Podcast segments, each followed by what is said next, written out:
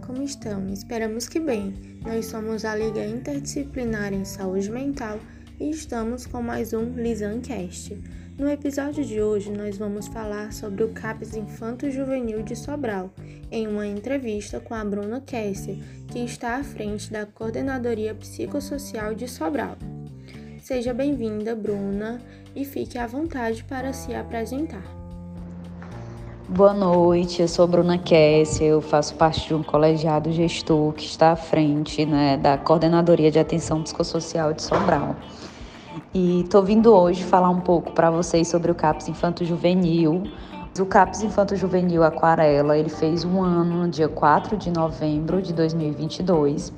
É um serviço que já era discutido e trabalhado nas conferências desde 2013 e que entrou no plano de gestão em 2017, com articulação do Conselho Municipal de Saúde junto com os trabalhadores da rede de saúde mental. E aí isso se concretizou também com os esforços da secretária Regina, que aconteceu né, no ano de 2021. E onde se localiza o CAPSI em Sobral e quais os horários de funcionamento da unidade? O Capizi ele fica localizado na rua Doutor João do Monte. Ele tem dois números de identificação, é 383 e o 617. Fica ali aos fundos da Escola Professor Arruda, próximo à Pracinha do Bosque. É uma casinha verde que é cercado de um jardim. O horário de funcionamento do serviço né, é em horário comercial, inicia às 7 horas da manhã, finaliza às 11 da manhã, inicia às 1 da tarde e finaliza às 17 horas.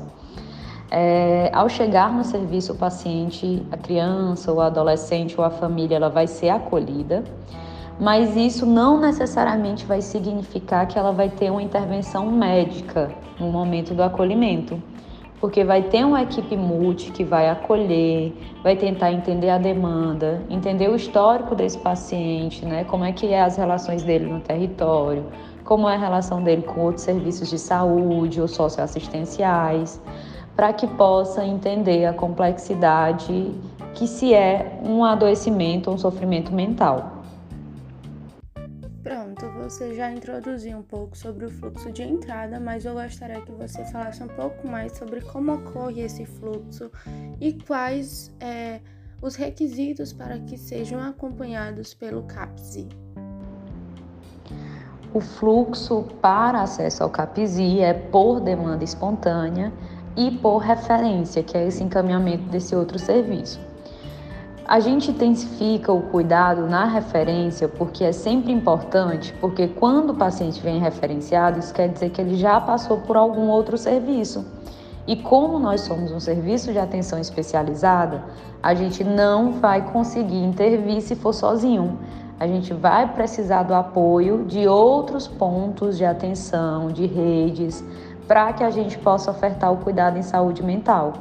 Então, muitas vezes o paciente vai ao serviço, é feito a triagem, um acolhimento, e às vezes é pedido para ele retornar ao território porque aquela equipe precisa entender mais daquele caso, porque se a gente só referenciar esse, esse paciente, né, essa criança, esse adolescente, para esse serviço da atenção especializada, a gente vai estar tá indo de encontro, encontro totalmente com a lógica manicomial que antes era colocar as pessoas nos hospitais psiquiátricos e hoje é mandar essas pessoas para os CAPs, que são centros de atenção psicossocial, desconfigurando o principal objetivo desse serviço, né?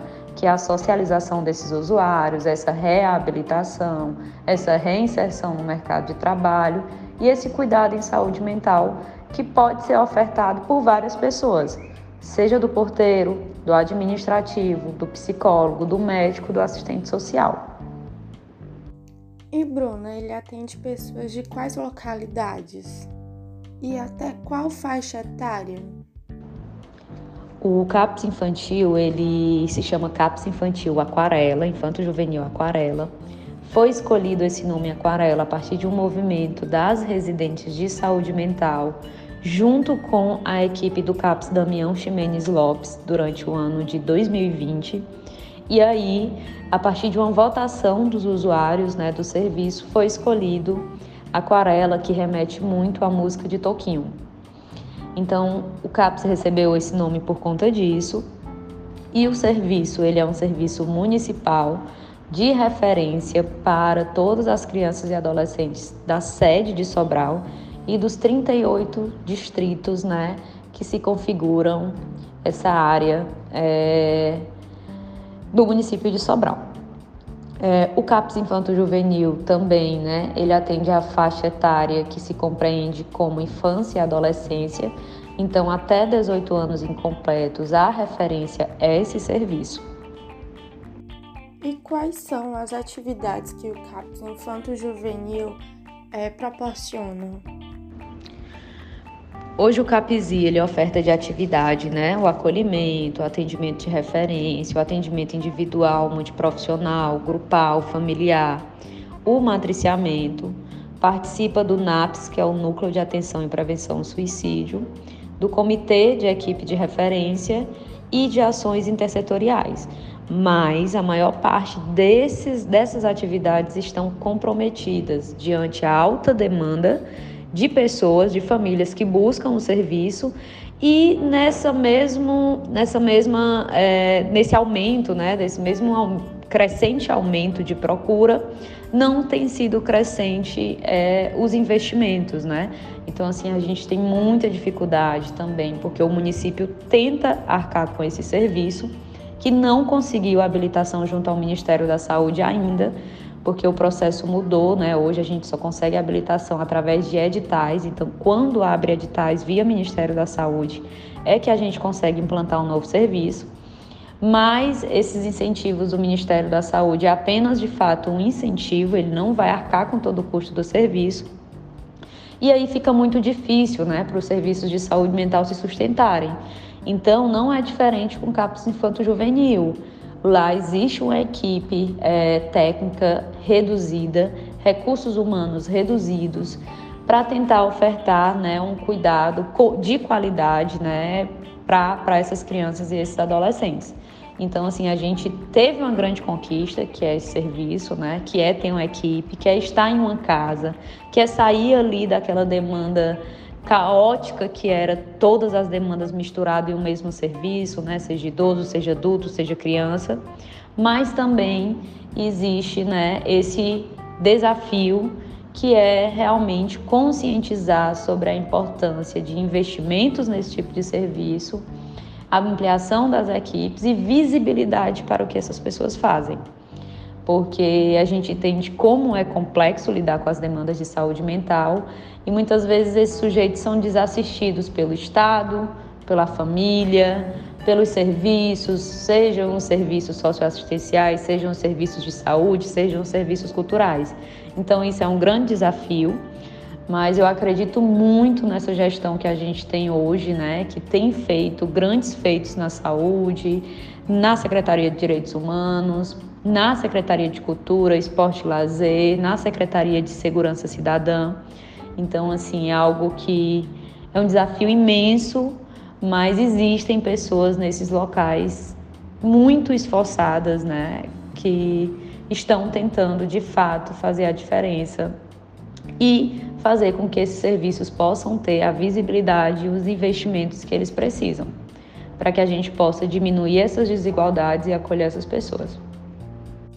Pronto, você já nos falou muito bem sobre os desafios que são encontrados né, no CAPSI, mas eu também queria saber um pouco sobre os fatores de risco em relação à área infanto-juvenil. Você pode nos falar um pouco?